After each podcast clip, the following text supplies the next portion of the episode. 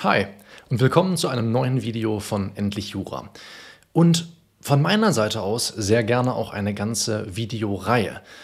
Ich möchte also im Rahmen dieses Videos ein wenig ein neues Format ausprobieren und bin so ein bisschen auf deine Unterstützung angewiesen, um zu erfahren, ob das was für dich ist, ob dir das hilft und ob ich mehr davon machen soll. Und bevor ich das jetzt alles erzähle, würde ich sagen, präsentiere ich dir erstmal, was ich vorbereitet habe und dann schauen wir uns im nächsten Schritt an, wie wir mehr davon produzieren können. Gesetzliche Grundstrukturen von 826 BGB soll also das Thema von heute sein. Und wenn du jetzt dieses Video noch einmal inhaltlich nachbereiten möchtest und feststellst, du kannst dich nicht an alles erinnern, was du hier heute gehört und gelernt hast, dann kannst du jederzeit auf den Link in der Videobeschreibung oder im Kommentarfeld klicken und ich bin sicher, ich werde hier auch nochmal eine Infokarte einblenden und ein gratis PDF herunterladen, genauer genommen eine ganze Menge gratis PDF, nämlich zu allen Videos von mir, die sich mit juristischem Fachwissen beschäftigen. Einfach auf den Link in der Videobeschreibung oder im Kommentarfeld klicken. Du wirst es sicherlich im Abspann auch nochmal sehen. E-Mail-Adresse angeben, dann bekommst du einen Link zu einem Ordner zugeschickt. Bitte den Link gut behalten. Dieser Ordner wird ständig aktualisiert und du hast auf alle Videos nochmal, ja, in Form einer schriftlichen Zusammenfassung von mir Zugriff. Wo das aus dem Weg ist, würde ich sagen, steigen wir direkt ein. Zuallererst würde ich ganz gerne mit dir klären, was eigentlich der Regelungskreis von 826 BGB ist. Also in welchem Kontext des ja, Zivilrecht, so viel wissen wir, sich das Ganze eigentlich abspielt und wie wir das systematisieren können, diese Norm. Das wird dich wahrscheinlich nicht groß überraschen, es ist aber sehr, sehr wichtig, sich das bei allen Normen, mit denen man sich befasst, einmal klar zu machen. Wir befinden uns hier in jedem Fall im Schuldrecht. Ne, das Schuldrecht ist ein sehr großes und langes Buch. Es geht bei Paragraph 241 los und geht bis Paragraph 853, wo dann das Sachenrecht auf es folgt. Und innerhalb dieses Schuldrechts gibt es nochmal das Recht der unerlaubten Handlungen. Und dieses Recht der unerlaubten Handlungen nennen wir häufig auch Deliktsrecht. In diesem Kontext des BGB befinden wir uns also und dann stellen wir fest, es gibt eine Vorschrift, die nennt sich vorsätzliche sittenwidrige Schädigung. Und das ist genau die Vorschrift, mit der wir uns befassen. Ich mache das deshalb, nicht weil das bei dieser Vorschrift so schwierig zu bestimmen ist, sondern weil du dir, wie ich gerade schon angesprochen habe, das bei allen Vorschriften klar machen musst. Egal mit welcher Norm du dich befasst, sei es im Zivilrecht, im öffentlichen Recht oder im Strafrecht, werd dir ihres Regelungskreises immer bewusst, indem du fragst, wo ist das geregelt am simplen Beispiel des StGB AT oder BT, aber vor allem auch wo dort, in welchem Abschnitt, in welchem Untertitel, zu welchen Normen zählt diese eine Norm, welches System bildet diese Norm mit anderen Normen. So, so wichtig, sich das klar zu machen. So, jetzt gucken wir uns den Wortlaut einmal an, den Normtext. Wer in einer gegen die guten Sitten verstoßenen Weise einem anderen vorsätzlich Schaden zufügt, ist dem anderen zum Ersatz des Schadens verpflichtet. So also der Normtext von 826 BGB. Was müssen wir wissen, bevor wir uns mit 826 BGB genauer befassen müssen? Und auch das halte ich für enorm wichtig. Sich bei jeder Norm klarzumachen, bin ich hier eigentlich richtig? Ich habe in vergangenen Videos bereits darüber gesprochen und es ist mir auch ganz wichtig, das hier nochmal zu betonen.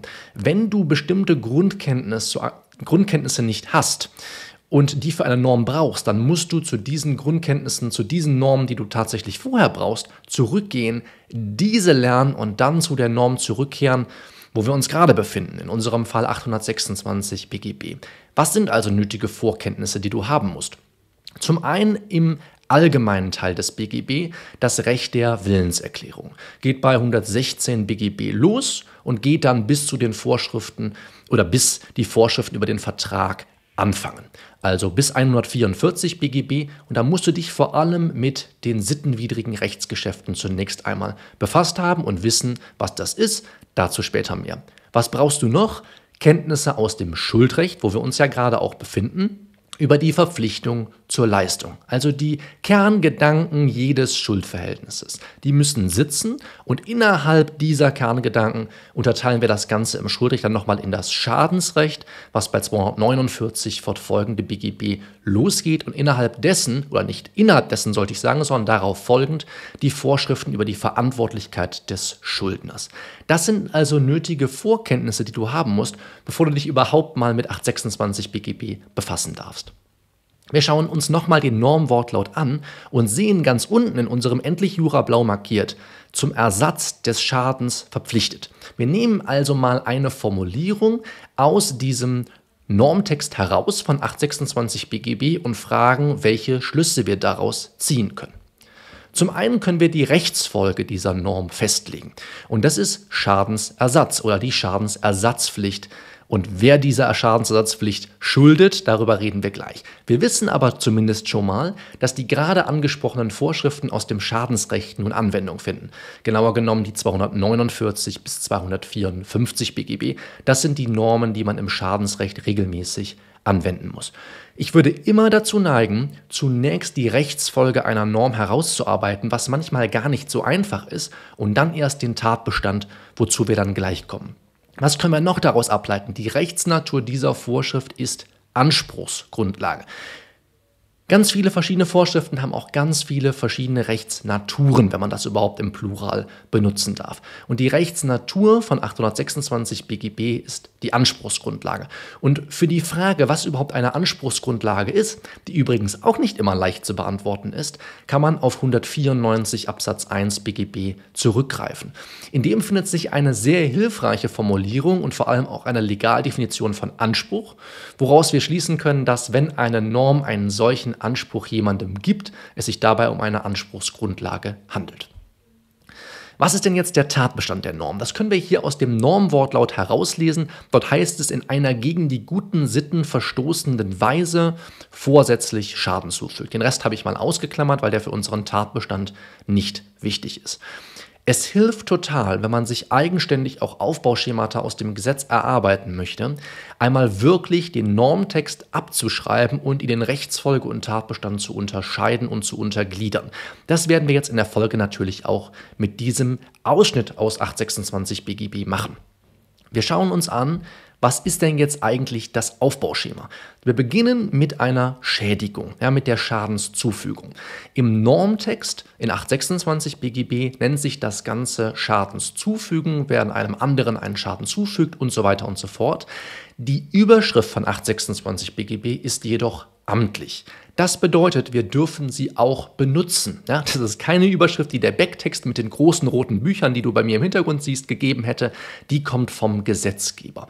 Und deswegen ist es so wichtig, dass du weißt, dass du die, wenn sie amtlich sind, auch benutzen darfst und auch die Formulierungen davon nutzen. Und bevor ich jetzt Schadenzufügung schreibe, kann ich auch einfach Schädigung schreiben. So, dann haben wir die Sittenwidrigkeit im nächsten Schritt. Den Verstoß gegen die guten Sitten, so heißt es wiederum auch im Normtext. Aber, was habe ich gerade gesagt, der, die Überschrift von 826 BGB ist amtlich. Das heißt, wir dürfen sie benutzen. Da steht sittenwidrig, also können wir auch von Sittenwidrigkeit sprechen. Wir müssen nicht immer schreiben, Verstoß gegen die guten Sitten. Und dann haben wir zuletzt den Vorsatz. Ja, Vorsatz, das haben wir eben schon gesagt, Verantwortlichkeit des Schuldners ist etwas, was ich an Vorkenntnissen mitbringen muss, um überhaupt mit 826 BGB vernünftig arbeiten zu können. Deswegen wundert es uns nicht, dass wir den auch im Rahmen des 826 BGB nun prüfen müssen. Wie sehen die Personenverhältnisse aus? Ich habe hier wieder markiert im Normtext, was wir wissen müssen. Wer einem anderen vorsätzlich Schaden zufügt, ist dem anderen zum Ersatz des Schadens verpflichtet. Ja? Also wer einem anderen und dann dem anderen, der, dem der Schaden zugefügt wurde. Wir haben also ein Zwei-Personen-Verhältnis. Der Geschädigte ist hier der aktiv Legitimierte und der Geschädigte passiv legitimiert. Ja? Aktiv legitimiert heißt, ich bin der Anspruchssteller. Passiv legitimiert heißt, ich bin der Anspruchsgegner. So, jetzt gucken wir uns noch die Begriffe an, denn natürlich ist das Verständnis von den Begriffen und häufig auch sie definieren zu können eine Kernkompetenz, die wir Juristinnen und Juristen beherrschen müssen. Wir haben zunächst den Schaden. Das ist ein unfreiwilliger oder ein unfreiwilliger Vermögensnachteil. Wie kann man sich das erschließen? Naja, zum einen kennt das BGB Vermögensvorteile. Und ein Schaden ist quasi die Kehrseite eines Vermögensvorteils, nämlich der Vermögensnachteil, der einem entsteht. Und das Ganze muss unfreiwillig sein, weil wir andernfalls eine Aufwendung hätten. Das sind nämlich gerade freiwillige Vermögensnachteile. Soweit, so gut. Kommen wir zu einem tatsächlich einfachen Fall, um das besser zu verstehen. Ein durch einen Unfall zerstörtes Kfz ist ein typischer Fall eines Schadens. Das heißt, jedes Mal, wenn du dich fragst, wie könnte ich mir den Begriff Schaden ganz einfach erklären, auch wenn ich nicht weiß, dass das ein unfreiwilliger Vermögensnachteil ist, dann bildest du einen tatsächlich einfachen Fall.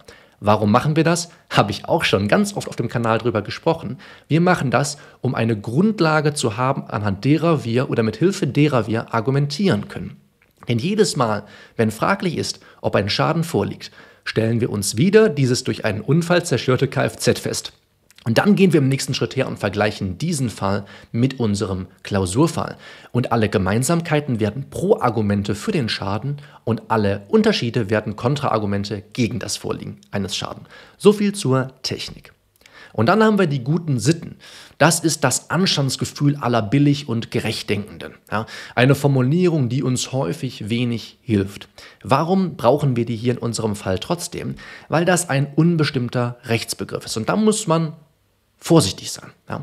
Denn wie ich ja gerade schon gesagt habe, das Anstandsgefühl aller billig und gerechtdenkenden ist wenig hilfreich für uns. Da können wir regelmäßig schlecht drunter subsumieren. Was machen wir also, um einen Sittenverstoß prüfen zu können?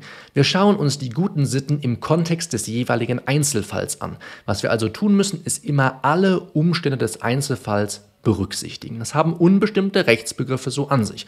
Du kennst sicherlich noch einige mehr. Wenn du magst, schreib sie mir gerne ins Kommentarfeld. Und dann wir den Vorsatz. Das ist das Wissen und Wollen der Schadenszufügung im Bewusstsein der Sittenwidrigkeit. So würde man einen Vorsatz hier im Rahmen des 826 BGB definieren. Und da kannst du sicherlich eine Brücke schlagen zu deinen Kenntnissen aus dem Strafrecht. Die werden dir erheblich helfen, weil Wissen und Wollen der Tatbestandsverwirklichung und vor allem das billigende in Kauf nehmen, was auch hier genügt, ja regelmäßig für dich auch die Definition im Strafrecht ist. Und die kannst du natürlich hier auf unseren Fall auch übertragen. Und dazu ein tatsächlich einfacher Fall wäre nun eine mutwillige Zerstörung eines Kfz. Ja, dem A kommt es gerade darauf an, das Kfz des B zu zerstören. Das wäre ein ganz, ganz einfacher Fall des Vorsatzes. Und jetzt habe ich eben gesagt, tatsächlich einfache Fälle brauchen wir als Grundlage, als Prüfungsmaßstab für unsere Problem, für unseren Problemaufriss in Klausuren. Das heißt, wir können jetzt hergehen und sagen, wenn wir uns mal nicht sicher sind, ob derjenige hier, der Schädiger, vorsätzlich gehandelt hat, können wir uns wieder die mutwillige Zerstörung des Kfz vorstellen, das mit unserem Fall vergleichen und schauen, rechtfertigen es die Gemeinsamkeiten, trotzdem vorsätzliches Handeln anzunehmen. Wie am Anfang des Videos schon gesagt, du kannst kostenlos ein PDF, viele PDFs von mir herunterladen mit schriftlichen Zusammenfassungen zu allen Videos, die juristisches Fachwissen behandeln. Siehst du hier unten rechts Eingeblendet, wie sowas aussieht, sind mittlerweile eine ganze Menge, ich glaube zwischen 15 und 20 Stück. Auch kürzlich das zum Europarecht, was wir gemacht hatten, und zum Baurecht sind auch dort hochgeladen worden. Hast du also alles auf einen Blick wenn du es haben möchtest. In der Videobeschreibung und im Kommentarfeld und du kannst innerhalb von fünf Minuten weniger die Informationen aus diesem Video noch einmal nachbereiten zu einem späteren Zeitpunkt. Und bevor du weiterziehst, würde ich super gern von dir wissen, hat dir das geholfen? Hat dir das gefallen? Soll ich mehr solcher Videos machen? Denn mir ging es hier ausdrücklich nicht darum, naja, dir zu erzählen, welche Probleme es alle rund um 826 BGB gibt. Ich wollte dir zeigen, wie ich an eine Norm rangehe, wie ich denke, dass du im besten Fall auch an Normen herangehen solltest und dann wirklich die Basics daraus extrahieren. Die erstmal speichern und dann vielleicht zum späteren Zeitpunkt auf Probleme rund um die Normen zurückkommen. Aber der Anfang ist hier die Grundlage, die gesetzlichen Grundstrukturen und die habe ich versucht dir zu vermitteln. Ich hoffe, das hat dir geholfen. Lass es mich bitte in den Kommentaren wissen. Es würde mich unheimlich interessieren. Ich habe super Bock, mehr dieser Videos zu machen, aber das mache ich natürlich nur, wenn du auch Bock drauf hast. Dann würde ich sagen, wir sprechen uns hier nächste Woche auf dem Kanal wieder. Im Abspann findest du nochmal den Link zu den kostenlosen schriftlichen Zusammenfassungen. Ich sage mal, mach's gut, bis bald. Ciao.